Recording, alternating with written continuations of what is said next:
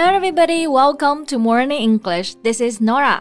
Hi, everyone. This is January. 欢迎大家收听早安英文。在节目开始之前呢，先说一个小福利。每周三，我们都会给粉丝免费送纸质版的英文原版书、英文原版杂志和早安周边。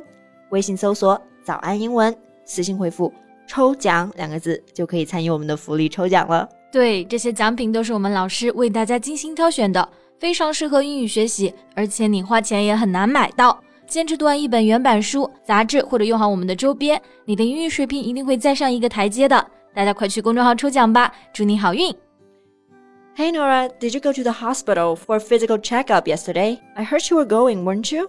Yeah, I went there. 昨天呢，抽空去医院做了个体检啊，就是一个 regular checkup，就是定期检查了。但是说真的，每次去医院，我觉得人都好多啊，几乎就昨天待了一整天。I feel you. There are people everywhere, and we have to queue at each test. 嗯，有的时候呢，就会想，要是真的只要通过一个测试拿到所有的检测结果就好了。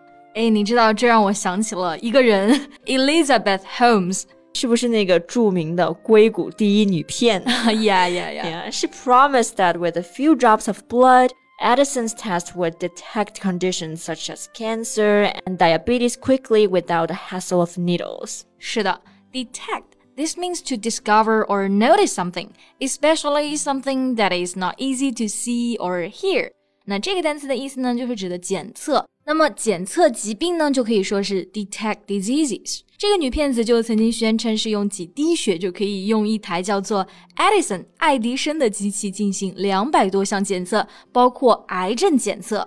对，其中还包括糖尿病，嗯 ，diabetes，a very common disease。it can bring serious problems. 没错，所以这个想法真的想想就觉得可以省去很多麻烦啊，比如说 the hassle of needles，打针的麻烦。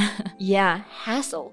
This word means a situation that is annoying because it involves doing something difficult or complicated. Mm -hmm. For example, you will probably say, Don't give me any hassle to a person you don't like or don't want to talk to. Exactly.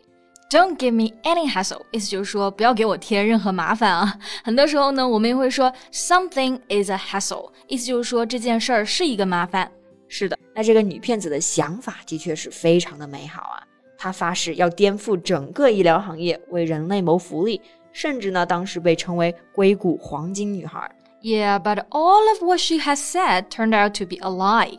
Now she faces up to 20 years in prison for the charges. 是的，现在呢，一切都变成了谎言。而他在今年一月份的时候被定罪了，之后呢，将要面临高达二十年的监禁。That's right. So what happened exactly? Let's talk about this in today's podcast. 对，那我们今天的所有内容呢，都整理成了文字版的笔记，欢迎大家到微信搜索“早安英文”，私信回复“加油”两个字来领取我们的文字版笔记。哎，其实我想到这个女骗子的事情好像已经发生很久了吧 ？Yeah, as early as 2003, the idea came up to her, and then she founded her company Theranos. And in 2014, she became the world's youngest female self-made billionaire. 是的，self-made 这个单词呢，我们之前在讲一个卖手机壳的外国人的时候有提到过啊，它的意思就是白手起家的。而 Holmes 他在一四年的时候就成为了世界上最年轻的白手起家的亿万富翁。 呀，而在二零一四年的时候呢，他的公司 Theranos 就估计价值九十亿美元了。Theranos was one of Silicon Valley's unicorn startups, valued as an estimated nine billion US dollars. 没错，Silicon Valley 这个地点大家听着耳熟吗？其实呢，它就是指的美国的硅谷嘛。Silicon 就是硅，而 Valley 指的就是峡谷的含义。 Theranos 这个公司呢，当时呢还是一个新创办的公司，或者说叫做创业型公司嘛。英文中呢，这个叫做 a startup。meaning a young company funded to develop a unique product or service and bring it to market. Exactly. 但是刚刚说 Theranos 的时候，我们还在 startup 前面加了一个词 unicorn，独角兽的意思。So a unicorn startup is a new business that is valued at more than 1 billion and privately owned. 是的，a unicorn startup 意思就是独角兽创业公司啊。其实呢，指的是市值已经过十亿的新型创业公司，因为很少见、很稀有，所以被称作是 unicorn。比如说，大家如果去了解一下的话呢，会发现像滴滴、字节跳动，还有 Airbnb 这些公司，they are all called unicorn startups. Yeah，哎，不过为什么 Holmes 的公司会这么有钱呢 ？Because she raised more than seven hundred million dollars from a prominent investors who were enthralled by her brilliant idea.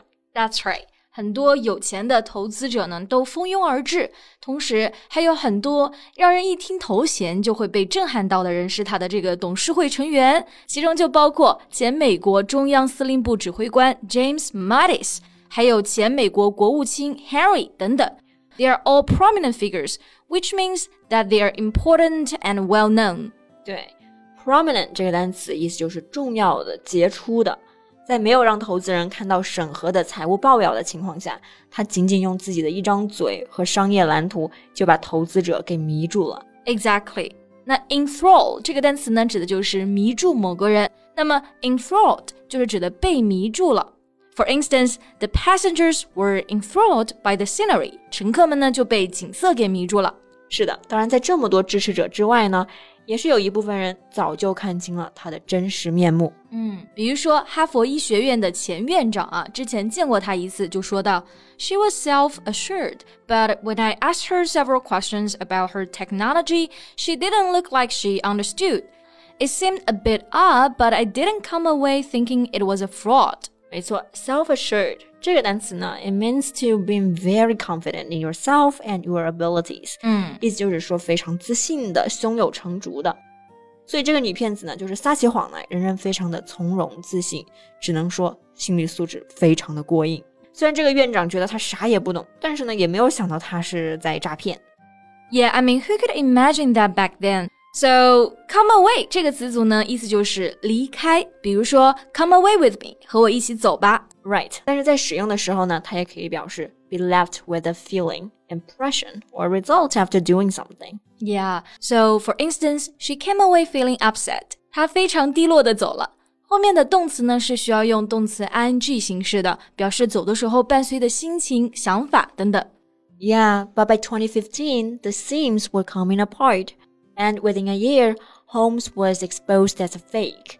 The technology she touted didn't work at all, and by 2018, the company she founded had collapsed. 是的，seam 这个单词呢，指的就是缝隙，而 come apart 指的就是瓦解。那我们有一个习语啊，就是说 come apart at seams， 可以表示接近崩溃，快要散架了。那么在刚刚的这个语境中说到 “seems were coming apart，就是比喻的说法。说到二零一五年的时候呢，谎言的缝隙就再也没有办法弥补了，已经完全裂开了。对，兜不住这个谎言了。嗯嗯，所以呢，最终就是他兜售的这个技术并没有成功，或者说完全没有奏效。对，我们刚刚就用了一个词。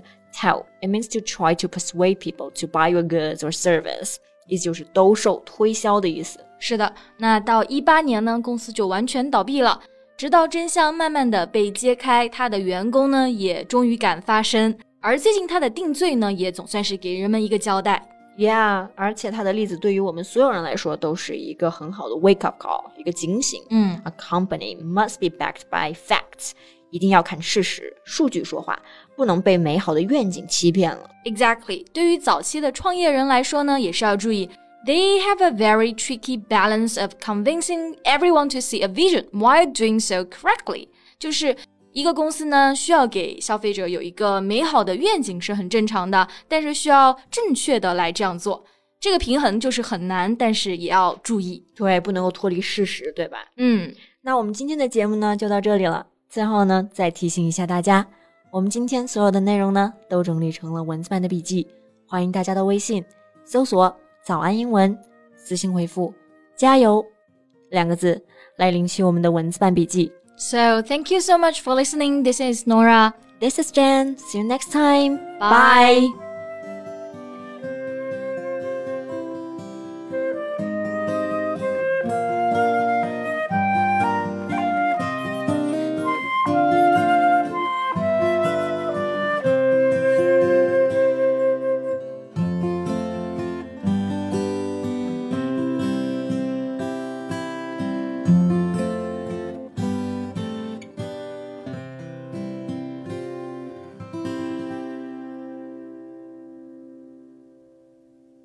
This podcast is from Morning English. 学口语就来早安英文。